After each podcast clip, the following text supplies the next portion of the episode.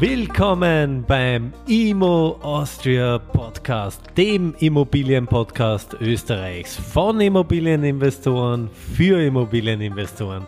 Lerne zielgerichtet, nachhaltig und gewinnbringend in Immobilien zu investieren.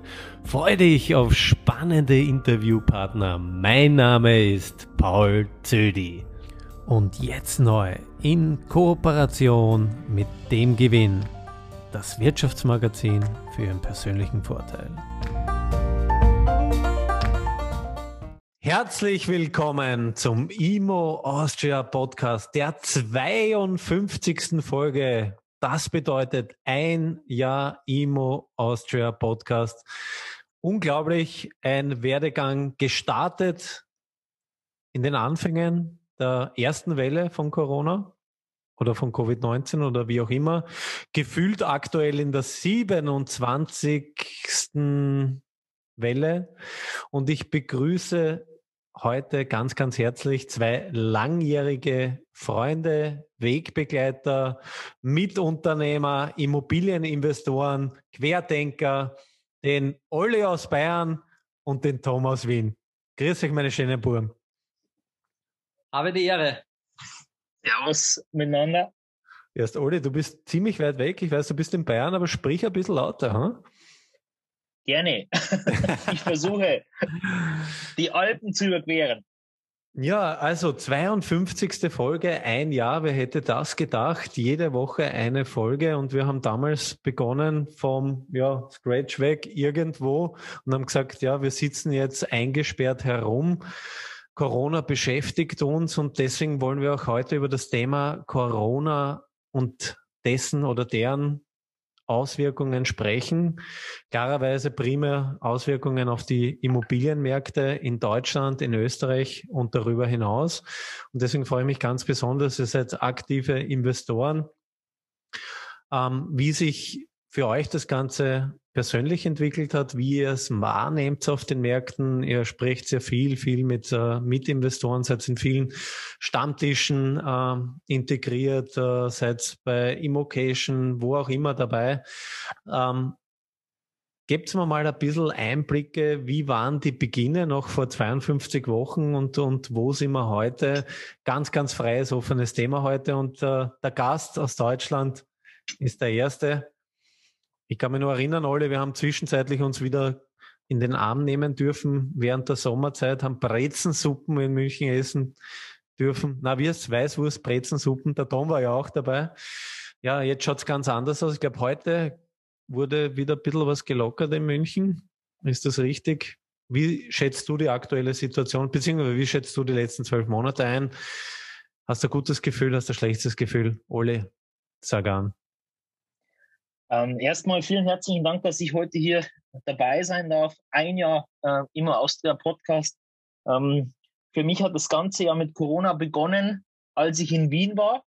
Ähm, ich bin vor einem Jahr nach Wien gekommen ähm, und ja, als ich in Wien ausgestiegen bin, dann habe ich irgendwie gemerkt, okay, da ist die Stimmung irgendwie eine andere. Und am nächsten Tag, als ich zurückgefahren bin äh, mit dem Zug, ähm, habe ich gemerkt, äh, dass ein Lockdown verkündet worden ist, als ich hier in Deutschland angekommen bin. Das hat sich in Deutschland auch durchgezogen. Äh, wir haben aktuell den zweiten Lockdown in Deutschland. Der wird jetzt gerade im Moment äh, beendet. Ähm, und die Situation ist einfach folgende, ähm, dass wir gerade heute die ersten Öffnungsschritte gemacht haben ähm, und in diesen ersten Öffnungsschritten äh, heute den Handel zum Teil geöffnet haben. Ist alles abhängig von den Inzidenzzahlen.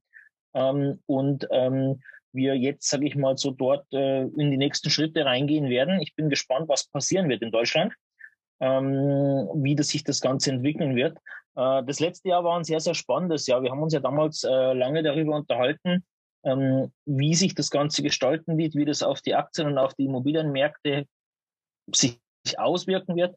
Ähm, ich für meine ähm, Wahrnehmung konnte feststellen, ähm, dass die Stimmung am Immobilienmarkt nahezu ungebremst war äh, und weiterhin, ähm, sage ich mal, so großes Kaufinteresse war ähm, und die Leute, sage ich mal, so wirklich versucht haben, äh, das Geld äh, ja, an den Mann zu bringen und Immobilien zu kaufen. Sehr schön gesagt. Ich gebe gleich weiter nach Wien. Lieber Tom, deine Meinung dazu? Ja, danke dir, lieber Paul, äh, für diese Einladung zum, zur 52. Folge, dass ich da dabei sein darf mit dir und dem, dem Olli. Ähm, meine, meine ja, Ausführung dazu, äh, My Five Cents. Ähm, wir haben ja äh, gleichzeitig, ähm, wie die ganze Corona-Geschichte begonnen hat, haben wir zwei Paul ja auch unseren äh, Sunday, Sunday ähm, Corona oder Sonntagskrisen-Update oder so haben wir es, glaube ich, genannt, äh, eingeführt. Ähm, ich kann mich noch erinnern, wie du mit dem Panzerglas gekommen bist, dass wir getrennt voneinander sitzen, genau. mit Gummihandschuhen und so weiter in der Hoch-Corona-Phase. Ja. Und dann nicht gewusst, was ist Sache, da waren alle noch, noch wesentlich vorsichtiger, als, als es jetzt äh, schon gehandhabt wird. Ja. Jetzt weiß man ja schon halbwegs, woran man ist. Ähm, ja, auf jeden Fall war das natürlich eine sehr, sehr spannende Zeit damals. Ähm, und ähm, ich persönlich habe mir damals schon äh, erwartet, dass wir irgendwie, also die erste Intention war so, okay, jetzt kommt der Preisverfall. Ja? Ähm, ähm, dann, dann hat man natürlich versucht, ein bisschen zu ähm, tiefer zu gehen, das ein bisschen zu, zu analysieren, zu begründen. Und dann sind wir eigentlich äh, schon relativ rasch zu einem Schluss gekommen, okay, wahrscheinlich wird es eher keinen Preisverfall geben. Ähm, und wie man ja mittlerweile gesehen hat, ähm, äh, ist es definitiv zu keinem Preisverfall äh, gekommen, außer vielleicht im Bereich der äh, Gewerbeimmobilien ähm, und auch da eher Geschäftslokale natürlich, ähm, Büros teilweise. Ähm, Logistikimmobilien sind ja eher auch äh, im Preis äh, sehr gut gestiegen auch. Ähm, Logistik war natürlich ein, ein, ein riesengroßes Thema im letzten Jahr und Lieferdienste, ähm, Stichwort Amazon und Co. Und ähm, de facto hatten wir ja, ähm, soweit ich es jetzt weiß, ähm, du weißt es, glaube ich, besser, die genauen Zahlen, Paul, wir hatten ja, glaube ich, ein äh, mehr oder weniger gleiches oder sogar erhöhtes äh, Transaktionsvolumen in, in Wien, bei aber weniger Anzahl von Transaktionen. Ja? Das heißt, ähm, was ist passiert? Die Leute horten quasi die Immobilien eher ähm, dadurch, dass die, die Preise ja im, im Wohnimmobilienmarkt im letzten Jahr weiter gestiegen sind. Also von einem Preisverfall ist da, ist da ähm, ähm, ja keine, keine, keine Sicht. Und ähm, ich glaube, eine Reduktion der Immobilienpreise oder der Wohnimmobilienpreise werden wir vielleicht erst dann jetzt sehen in den nächsten ein, zwei Jahren, ähm, wenn vielleicht durch jetzt die Corona-Krise, wenn einmal diese ganzen Stundungen und so weiter aussetzen, ähm, da viele Betriebe ähm, unter Druck kommen ähm, oder auch Insolvenzen, Konkurse angemeldet werden, wo vielleicht auch ähm, Wohnimmobilien als Sicherheiten hergenommen wurden, die dann verwertet werden. Frage des Ausmaßes. Der Olli hat schon aufgezeigt, aber äh, zwei, drei Sätze ganz kurz von mir. Also danke, Tom, für deine Ausführungen. Du hast was Wesentliches auch angeführt, nämlich die Differenzierung des Immobilienmarktes. Ja, also man kann nie äh, pauschalisieren, man muss immer trennen, vor allem in die Kernsegmente, ja, Wohnen, Gewerbe und dann kann man natürlich noch weiter unterteilen. Da hat es natürlich schon konträre Entwicklungen gegeben. Und am Anfang sind wir alle da gesessen. Mit dem Tom habe ich unsere Sunday Updates gehabt, die sehr, sehr beliebt waren sehr, sehr gut besucht waren. Der Oli war mich damals noch äh, in München besuchen und hat schon bei der Rückreise nicht gewusst, ob er noch einreisen darf nach Deutschland. Hat unmittelbar gleich um die österreichische Staatsbürgerschaft angefragt, zum ja. wiederholten Male. Also Oli, nur so viel äh, vorweg, ich bin dran. Ja? Also ich bin dran, äh, ist noch nicht möglich. Ja? Ähm, was aber wesentlich ist, und ich kann mich zurückerinnern, am Anfang haben wir alle geglaubt, okay, uh, die Aktienmärkte haben auch stark nachgegeben am Anfang. Ja. Relativ kurzzeitig, aber nur, hat sich sehr, sehr schnell erholt. Die Immobilienmärkte äh, reagieren äh, erfahrungsgemäß natürlich nicht so schnell wie die Aktienmärkte, ist eh ganz, ganz klar. Aber wie mir wirklich sprichwörtlich der 20., 30., 40. gesagt hat, ja, ich warte jetzt bis nach dem Sommer, ja, also im März, April 2020, weil dann kaufe ich billig ein, weil jetzt werden die Preise fallen, habe ich gewusst, es gibt nur einen Weg und dieser Weg führt Richtung Norden, weil es gibt genug altes Geld am Markt, es gibt genug billiges Geld, dass die Banken in die Märkte schwemmen. Ich will jetzt gar nicht davon anfangen, was die äh, Zentralbanken immer mit, mit Geld drucken. Wir wissen alle, Geld drucken, das ist ja nur verbildlich dargestellt. 80 Prozent der Geldmenge ist sogenanntes Chiralgeld, nur 20 Prozent ist echtes Vollgeld. Ähm, diese Entwicklungen, die haben sich jetzt über ein Jahr, vor allem im Wohnbereich, und um das abzuschließen und um den, den Olli das Mic zu geben. Also was ich aus meiner Erfahrung gesehen habe, Logistik hast du erwähnt, Tom, da bin ich 100 Prozent bei dir. Die Wohnimmobilie ist der große Krisengewinner. Das kann, können wir heute nach einem Jahr Stand heute sagen, egal ob in Deutschland, ja, ich bin ja auch selber in Deutschland unterwegs, das wisst ihr, ihr zwei ja auch, und in Österreich, die Wohnimmobilie ist der große Krisengewinner. Das hat natürlich äh, mehrere Faktoren, die das noch einmal befeuert haben. Aber Oli, du hast aufgezeigt, äh, deine Anmerkungen dazu. Also ich ähm, konnte feststellen, dass es äh, so ist, wie der Tom auch, auch angedeutet hat. Ähm, es kommen jetzt aufgrund des Szenarios, dass, äh, sage ich mal so, die Firmen nicht mehr die Pflicht hatten, die Insolvenz unverzüglich anzumelden. Normalerweise ist immer, wenn du in Zahlungsunfähigkeit gerätst, hast du eine gewisse Frist, wo du dann die ähm, Insolvenz anmelden musst beim äh, Gericht äh, um der Insolvenzverschleppung vorzubeugen. Und man sieht jetzt schon, dass die ersten Immobilien einfach auf den Markt kommen, äh, bei denen, ähm, sage ich mal, so wirklich Sicherheiten hinterlegt worden sind. Ähm, und bei denen Unternehmer jetzt wirklich unter Zugzwang geraten, die natürlich aber auch versuchen, maximal für sich äh, gut aus der Situation rauszukommen. Das ist Punkt eins. Punkt zwei, glaube ich, wir haben uns damals lange unterhalten, Paul, ähm, ob wirklich eine Situation besteht, dass kurzfristig die Preise sinken werden.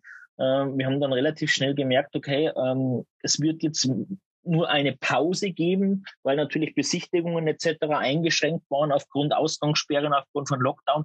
Aber man hat nachher gemerkt, dass sich äh, die Front beziehungsweise das Portfolio, was am Markt ist, in zwei Klassen ähm, gestaltet hat. Und zwar einmal die Klasse von den Immobilien, die bisher bis zu dem Zeitpunkt äh, Beginn der Corona-Pandemie schon, ähm, sage ich mal, so das Mainstream-Geschäft waren. Also sprich diese Immobilien, ich sag klassisch ein, zwei, drei Zimmer, Einfamilienhäuser, Doppelhaushälften, äh, Reihenhäuser in einem gewissen Preissegment, wo man sie heute als Schnelldreher bezeichnen kann. Ähm, das waren ähm, Asset-Klassen, die sofort ähm, einen Sprung von fünf, sechs, sieben, acht Prozent nach oben gemacht haben und sich auch zwischenzeitlich noch weiterentwickelt haben. Ähm, aber ähm, es wurde mehr darauf geachtet, also sprich Problemimmobilien, ich sage jetzt einfach mal vierter Stock ohne Aufzug, kein Balkon etc., große Unternehmerwillen, wo man sofort weiß, man kann den Preis, den man am Markt aktuell zahlt, vielleicht nicht ähm, der ist nicht, nicht, äh, nicht äh, krisenstabil ähm, oder nicht krisenresistent. Ähm, den kann man nicht mehr, nicht mehr im Zweitmarkt generieren. Da hat man sofort gemerkt, okay, da ist so eine Delle gekommen. Man merkt jetzt schon, dass gerade ähm, problembehaftete Immobilien einfach länger in der Vermarktung sind, wenn man auch in die, in die einschlägigen Portale reingeht. Aber bei allen anderen Immobilien ist die Zeit ähm, bis die Transaktion durchgeführt worden ist, sehr, sehr verringert worden. Das heißt, es ist eine höhere Nachfrage da. Die Leute kaufen auch mal ungesehen. Äh, wenn eine Immobilie inseriert ist, ist sie in der Regel nach 24 Stunden offline, weil einfach so viel Nachfrage da ist, dass erstmal die Besichtigungen abgearbeitet werden. Ähm, und viele Sachen, glaube ich, gehen gar nicht in den Markt rein, weil über die Netzwerke schon so viele Sachen ähm, und Immobilien abgearbeitet werden, ähm, dass hier überhaupt keine Chance mehr besteht für denjenigen, der kein Netzwerk hat, überhaupt sage ich mal, so was Vernünftiges zu ergattern. Mhm. Sehr schön gesagt. Ähm, Tom, wie hast du die letzten zwölf Monate, du lebst ja in Wien, ähm, am Wiener Wohnungsmarkt wahrgenommen? Du kaufst ja aktiv, bist ein bisschen äh, im Bestand unterwegs, aber auch äh, auf der Durchdreherseite im wahrsten Sinne des Wortes. Wie hast du da die, die Marktphase wahrgenommen, die Marktpreise, die Konkurrenz etc.? Ähm, ja, also grundsätzlich ist meine Strategie, wie, wie du weißt, äh, Bestandsaufbau, aber das eine oder andere Objekt ähm, ähm, flutscht dann halt einmal durch, das wird durchgedreht, beziehungsweise wie wir alle wissen, um, um Bestandsaufbau zu betreiben, muss man auch hin und wieder mal was äh, verkaufen, um, um Eigenkapital aufzubauen. Ähm, wie habe ich da die, das letzte Jahr wahrgenommen? Ähm, muss man auch natürlich wieder geografisch äh, ein bisschen differenzieren. Also ich würde sagen, dass ähm, auch solche, solche Märkte, wo ich im letzten Jahr auch gekauft habe, wie zum Beispiel Kärnten oder Klagenfurt auch angezogen haben. Ja. Ähm, das, die sind definitiv für, für Anleger auch attraktiver geworden. Ähm, das liegt sicher auch daran, dass ähm, Kärnten als Region äh, über den Sommer natürlich einen enormen Zulauf bekommen hat durch den, durch den Inlandstourismus. Ähm, und somit äh, ist das immobilientechnisch auch interessanter geworden. Ähm, und in Wien speziell, also es ist teilweise ist es ein Wahnsinn, was für Preise aufgerufen werden und, und, und was die Leute einfach zahlen für eine Immobilie. Ja, also ich sage jetzt einmal für die typische 50 bis 70 Quadratmeter Wohnung, äh, das sind schon Preise unterwegs, wo ich mir denke, okay, da haben wir irgendwie 15 Prozent zugelegt im letzten Jahr teilweise ähm, gefühlt.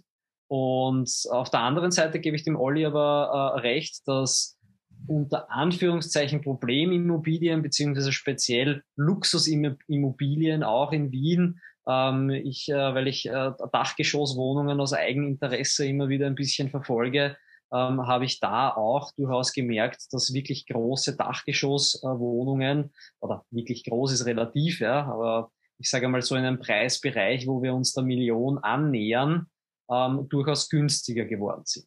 Hm. Ich würde sogar noch ein bisschen nachschärfen. Also da bin ich 100% bei dir. Aber ich glaube, so die Leistbarkeit, ja, die liegt und die Finanzierbarkeit vor allem seitens der Banken liegt bei der halben Million Grenze. Ja, weil das mhm. ist leistbar, das ist über ein Leben mehr oder weniger abbildbar. Mhm. Und dann in diesen Dachgeschossbereich, ja, der ja immer wieder propagiert wird, Dachboden kaufen, ausbauen und so weiter. Das klingt alles am Papier wunderbar. In der Realität, ich kann ein, ein plakatives Beispiel geben. Ich wohne da im 19. Bezirk, genau zwei Häuser weiter, ist seit 2014 die Dachgeschosswohnung frei. Und die sind schon mehrfach mit dem Preis runtergegangen. Ja. Also was man, glaube ich, äh, um das zusammenzufassen, was man, glaube ich, wirklich äh, darstellen kann, beziehungsweise belegen kann, auch anhand von den Entwicklungen, den konkreten Zahlen. Du hast es ja mit dem Transaktionsvolumen, es sind weniger Objekte über den Tisch gegangen, aber mit höherem Volumen, ja, also höheren Kaufpreisen, definitiv. Also in Wien gefühlt mindestens zehn Prozent bei den sogenannten Brot- und Butterimmobilien, ja. Also die Leute kaufen und die merken halt befeuert noch einmal durch die Pandemie, Wohnen ist ein Grundbedürfnis am Sparbuch kriege ich kein Geld mehr. Jetzt noch einmal befeuert. Tom, du weißt das auch, du bist Geschäftsmann seit eh und je, seitdem ich dich kenne und noch viel länger. Ähm, seitdem du laufen kannst, bist du fast Geschäftsmann. Mittlerweile wurde ja äh, das sogenannte Verwahrentgelt äh, auf Geschäftskonten in Österreich auch eingeführt, in Deutschland schon viel, viel länger. Und das befeuert noch einmal die Immobilienmärkte. Meiner Meinung nach tragen noch mehr Leute dadurch ihr Geld in die Immobilienmärkte. Und was sind Brot- und Butterimmobilien? Das sind einfach Wohnungen, die gefragt sind, wo die Leistbarkeit, egal jetzt ob zur Vermietung oder auch zum Selbstbewohnen, ja, und da bewegen wir uns in Wien, wenn wir jetzt einmal in Wien wieder bleiben, äh, bei den Vermietbarkeitsobjekten bis 200.000, würde ich sagen. Das ist ganz, ganz eng. Da ist der Markt unglaublich ja, ausgefischt, unglaublich starke Konkurrenz. Also München ist natürlich die Grenze weiter oben. Da schieße ich den Ball eh gleich dem Olli zu. Ähm, und dann geht es bis zu einer halben Million, wo es halbwegs vernünftig, leistbar, äh, finanzierbar etc. ist.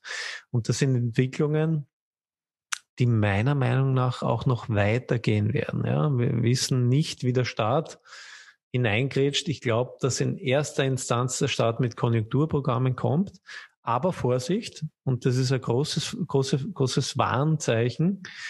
Ich habe heute wieder einen aktuellen Artikel, ähm, ich glaube von grazer.at, dass ein Überangebot mit, mit hohen Leerständen am Grazer Markt aktuell herrscht. Der Kurier mittlerweile auch hat vor drei, vier Wochen einen äh, Artikel veröffentlicht, äh, in dem ein Überangebot äh, mittlerweile fast schon deklariert wird. Ja? Was bedeutet Überangebot? Wir haben in den letzten Jahren immer von der sogenannten Wohnungsknappheit oder vor allem die Politik hat das immer propagiert, Wohnungsknappheit. Wir müssen Wohnungen bauen, leistbaren Wohnraum. Was ist passiert? Leistbarer Wohnraum, ja, eher überschaubar, in überschaubaren Rahmen. Aber es ist unglaublich viel gebaut worden, vor allem in den zwei größten Städten, Wien und Graz. Ja? Und da habe ich vor drei Jahren schon begonnen zu sagen, wenn man sich die Kennzahlen ansieht, wie viele Wohnungen sind am Markt und wie hat sich das verändert?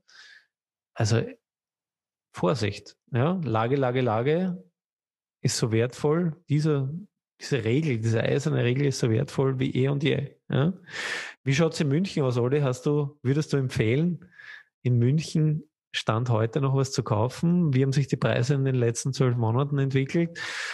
Ähm, vielleicht ganz kurz darauf eingehen und dann gehen wir auf die Themen ein, die unglaublich spannend sind, nämlich Thema Homeoffice und Thema studentisches Vermieten, studentisches Leben.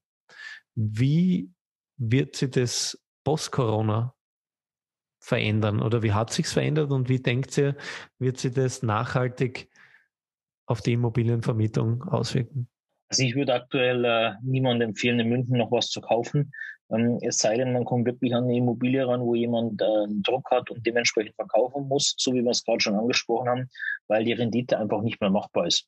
Ähm, wir sprechen ja oft auch von einem Thema, dass man sagt, die Immobilie ist nicht teurer geworden, der Zins ist billiger geworden.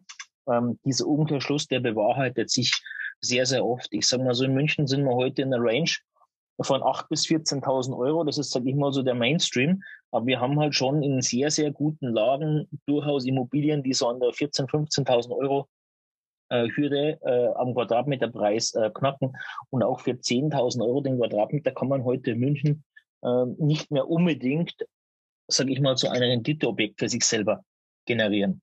Ähm, es gibt viele Leute, die haben einfach das Bargeld rumliegen. Du hast es eingangs erwähnt. Das Thema Verwahrengeld ist natürlich in der Situation, ähm, dass wenn Leute heute Bargeld haben und wir leben in einer Generation, wo viel Geld vererbt wird, ähm, hat man durchaus eine Möglichkeit, dort äh, mit einer gewissen sehr, sehr hohen Eigenkapitalquote ähm, sich noch was zu kaufen. Wobei ich natürlich schon sagen muss, ähm, dass der Vermietmarkt äh, in München, sag ich mal, so schwieriger geworden ist. Die Wohnungen sind länger inseriert.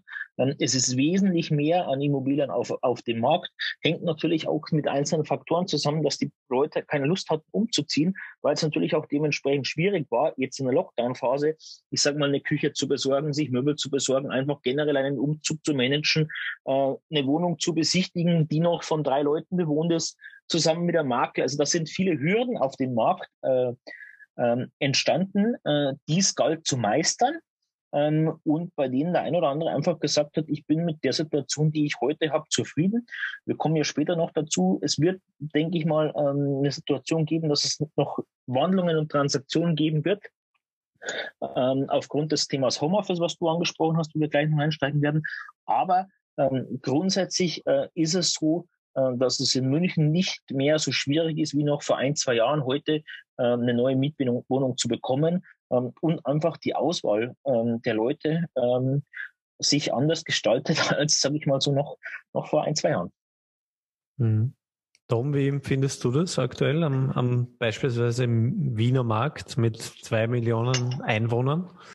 Also mein, meinst du das speziell auf die, auf die Vermietung gesehen? Oder? Auf die Vermietung gesehen, ja. ja. Also es ist sicher ganz, ganz klar, wie du schon auch vorher aus, ausgeführt hast, ich stimme dir 100% bei mit dem Thema Lage, Lage, Lage. Ja.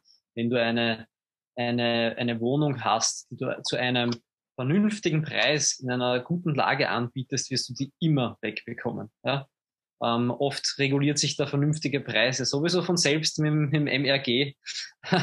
Und ähm, ja, wenn man, wenn man, ähm, ich sage jetzt einmal unter Anführungszeichen, vielleicht nicht unbedingt Problemimmobilien, aber etwas schwierigere Immobilien kauft, um einen guten Deal zu bekommen, ja, was ich durchaus auch mache, dass ich jetzt äh nicht nur innerhalb des Quittels oder so kaufe, ist, glaube ich, bekannt. Ja.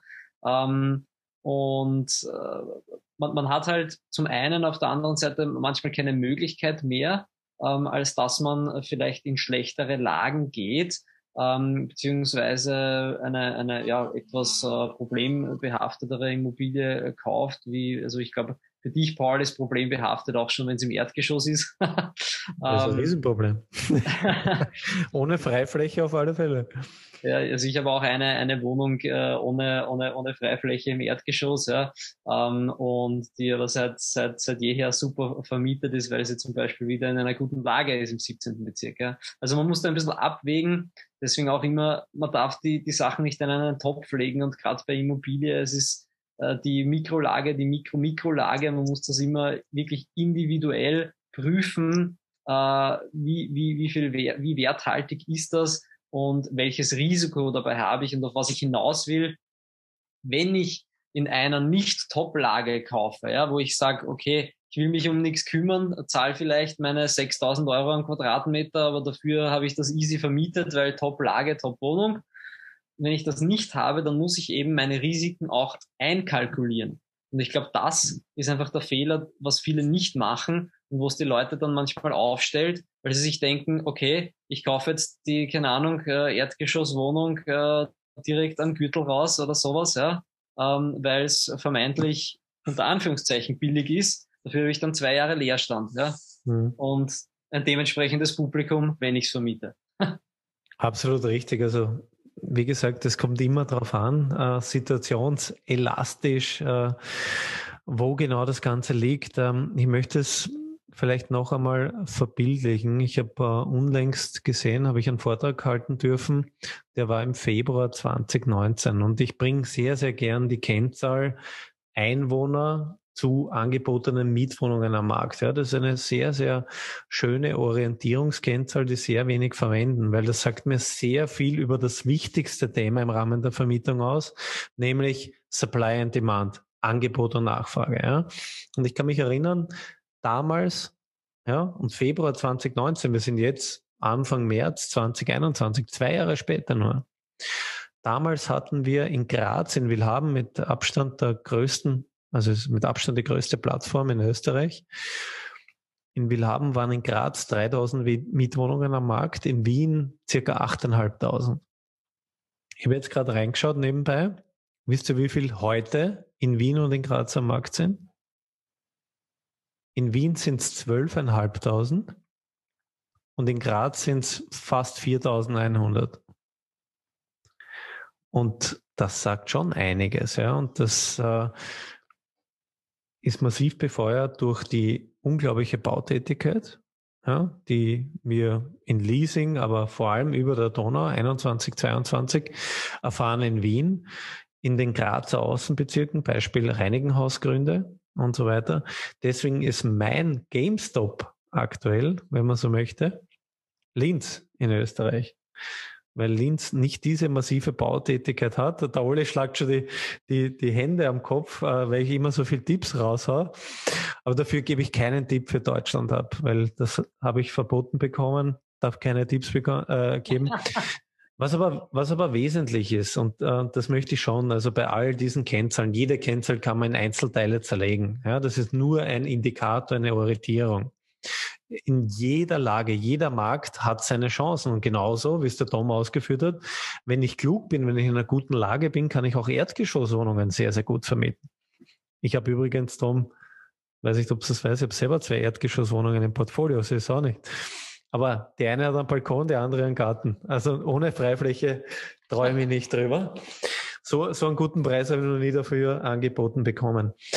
Ähm, die Jubiläumsfolge ist wie immer länger. Wir sind jetzt schon, glaube ich, über 20 Minuten und deswegen möchte ich jetzt, dass ihr zwei eure Glaskugel hervorholt. Und äh, wir haben heute primär über den Wohnungsmarkt gesprochen und deswegen möchte ich auch äh, das weiter forcieren. Natürlich Gewerbe, Einzelhandel, Hotellerie ist ein ganz, ganz anderes Paar Schuhe. Ja. Da haben wir konträre Entwicklungen. Da werden wir sehen, wie nachhaltig da die Kerben sein werden.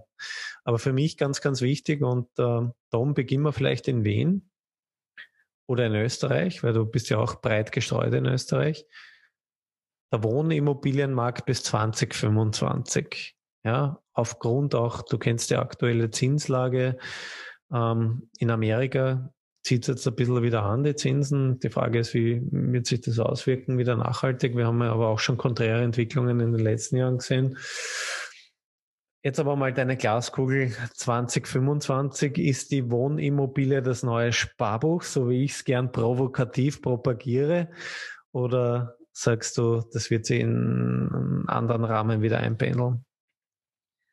Ähm, ich denke ja. Ähm, und ich sage dir auch aus welchem Grund, weil ich, ich glaube, ähm, dass äh, die Immobilie jetzt so sehr am Radar von vielen ähm, auch, auch Kleinanlegern ja, ähm, erschienen ist, dass wir die nächsten Jahre, ähm, also ich, ich sehe schon theoretisch, dass wir jetzt einmal eigentlich einen, einen Stopp haben oder vielleicht sogar jetzt post-Corona einen, einen leichten Preisrückgang. Aber von, bei leicht meine ich wirklich so ein bis drei Prozent oder sowas. Ja.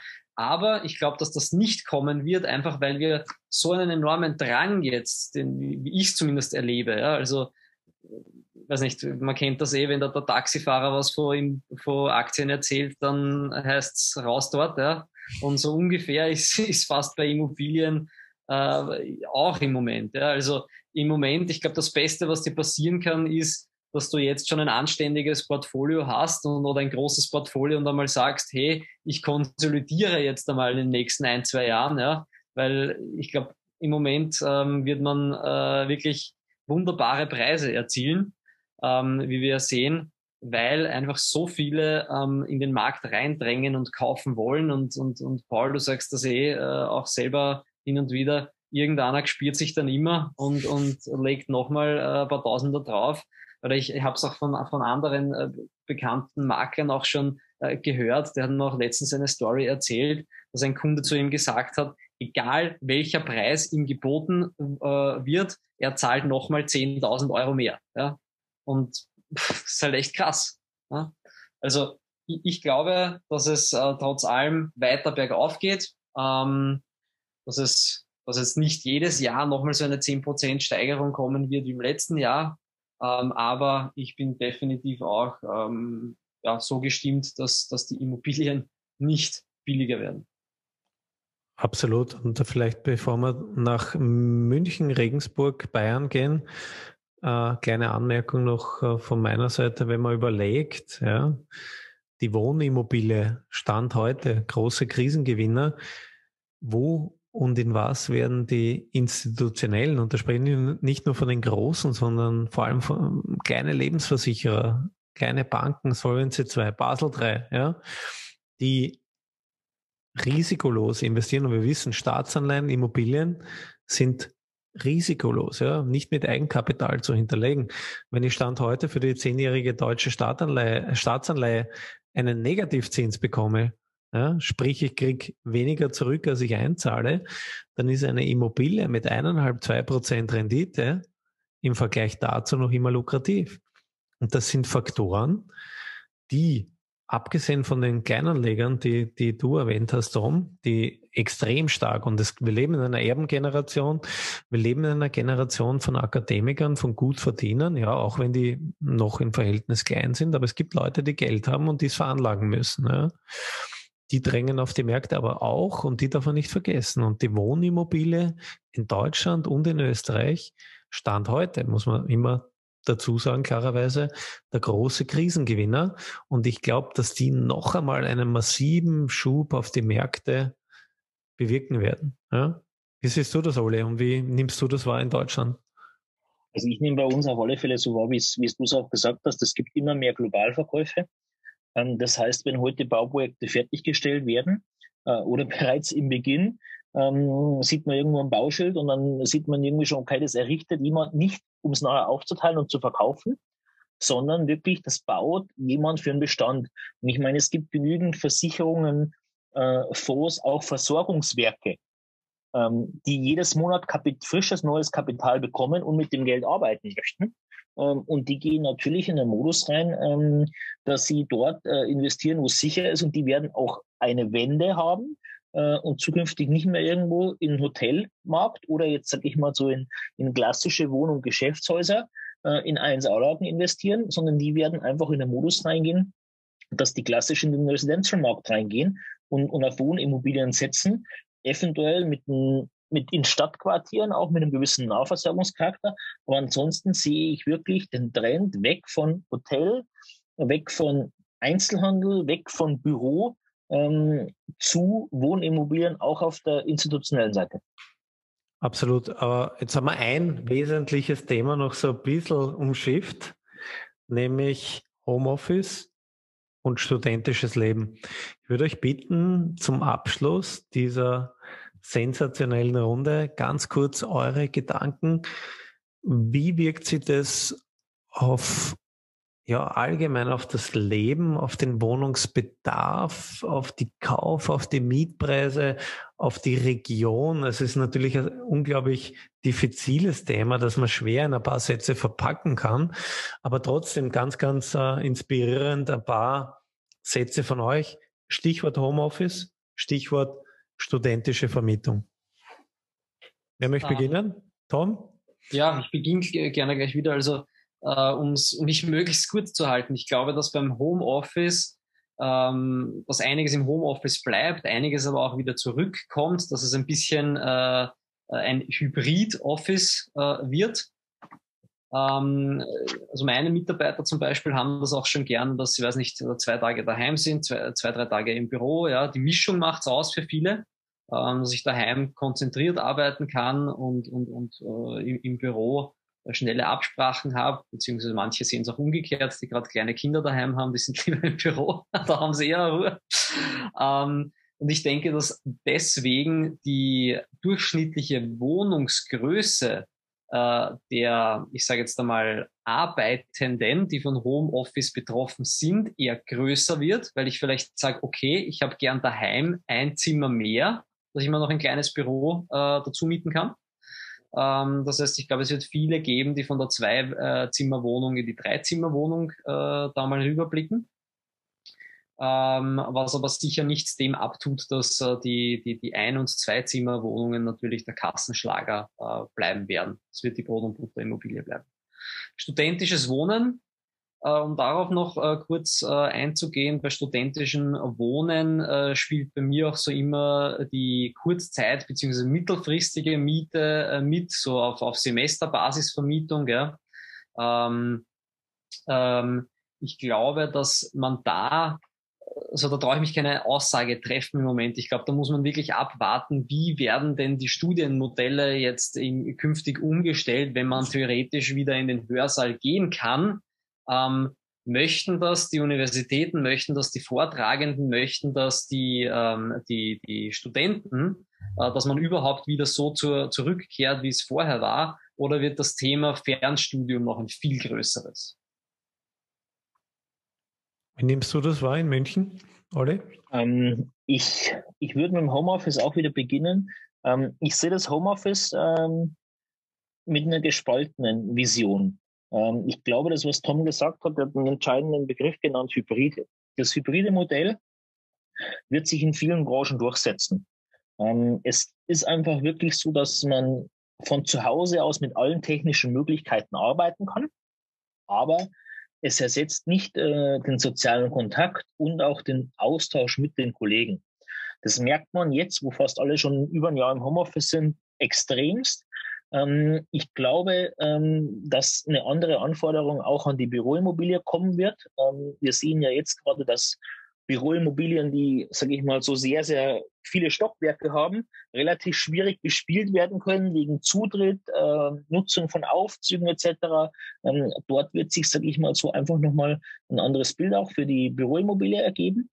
Ähm, ich glaube, ähm, dass es zusätzlich wirklich so sein wird, ähm, dass ländliche Regionen auch im Wohnungsmarkt durch das Thema Homeoffice ähm, gewinnen werden.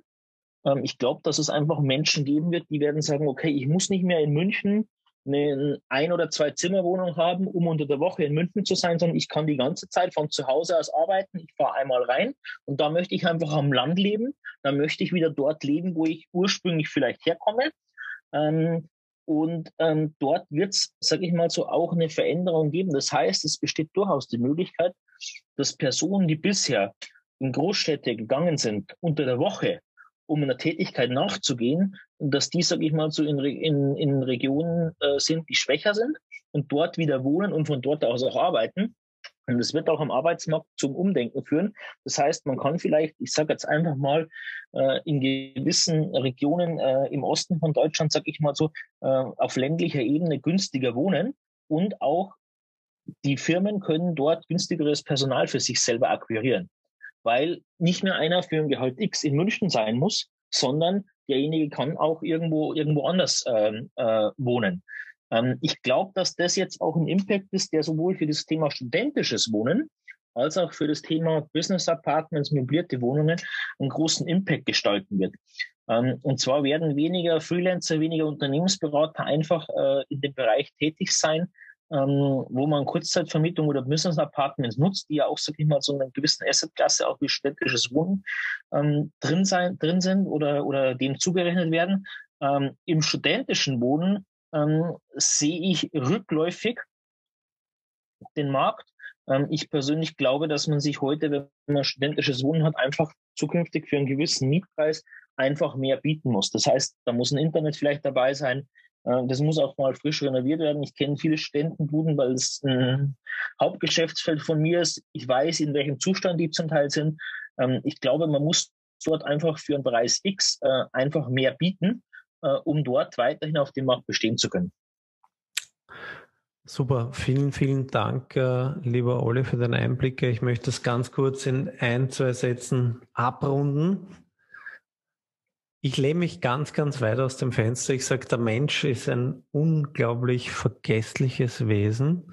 Ich bin überzeugt davon, dass unglaubliche Konjunkturprogramme kommen werden. Und äh, dementsprechend glaube ich auch. Und jeder, wenn er ein bisschen in sich geht und in den Sommer zurückblickt, während des Sommers war Corona so weit weg von uns und jetzt ist es wieder so nah. Und ich glaube und ich hoffe, dass sich das Ganze sehr, sehr schnell wieder normalisiert. Der Mensch ist ein soziales Wesen. Der Student studiert nicht nur um zu lernen, sondern auch um menschlich zu wachsen, sozial zu wachsen. Und deswegen lehne ich mich wirklich weit aus dem Fenster, aber ich bin ein kritischer Zeitgeist und das wisst ihr, ihr beide auch. Und ich hinterfrage vieles und manchmal alles. Aber ich glaube und ich bin positiv gestimmt, dass vor allem Deutschland und Österreich gut und vielleicht sogar als Krisengewinner innerhalb Europas aus dem Ganzen hervortreten werden, weil wir super Sozialnetz haben, gute Arbeitgeber haben, Kurzarbeit, wie es in anderen Ländern nicht gibt. Und äh, ich glaube, dass da einiges kommen werden wird, weil es einfach so sein muss. Deswegen glaube ich, dass bis 2025 und ich bin überzeugt davon, dass diese Krise im Herbst Geschichte ist. Das ist jetzt, ich weiß, ich wage mich da ziemlich weit hervor und lehne mich aus dem Fenster. Aber positive Vibes an alle Zuhörer an dieser Stelle. Und äh, ich bedanke mich ganz, ganz herzlich, lieber Tom, lieber Olli, für die spannende Diskussion. Ähm, grenzüberschreitend, grenzübergreifend, unglaublich tolle Aspekte, Eindrücke, Erfahrungen, die, die ihr da einfließen habt lassen. Ich freue mich, dass wir uns in also nächstes Jahr dann zum zweijährigen Jubiläum hoffentlich wieder zusammensetzen. Und am allermeisten freue ich mich, wenn ich mich mit euch zwei Wahnsinnigen wieder auf eine Weißwurst-Brezensuppe in München treffen darf. Jawohl. Sehr schön. An dieser Stelle bleibt gesund, meine schönen Burm. Uh, vielen, vielen Dank an alle Imo Austria Podcast Zuhörer für 52 Folgen treue Lachen, Weinen. Äh, ich habe, äh, was eine Anekdote vielleicht noch bringen, äh, gesagt, ein, ein, ein, ein ja, älterer, älterer Zuhörer hat mich mal angeschrieben und gesagt, Paul, also sensationell, extrem spannend, kurzweilig, aber informativ, deine Podcasts nur die Qualität, also dieser Abgesang, wie nennt man das? Das Outro. Er hat gesagt, er, ist, er hört sich das immer beim Autofahren an und wenn dann der Abspann kommt, der ist immer so laut, da haut ihm fast aus der Kurven. Also bitte äh, passt auf, beim, wenn ihr Podcast hört beim Autofahren. Bleibt gesund und bleibt uns treue Hörer, empfehlt uns weiter. Wir hören uns nächste Woche wieder. Alles Liebe. Danke, Ole. Danke, Tom. Bussi Danke, Grüße aus Bayern. Ciao. Yeah.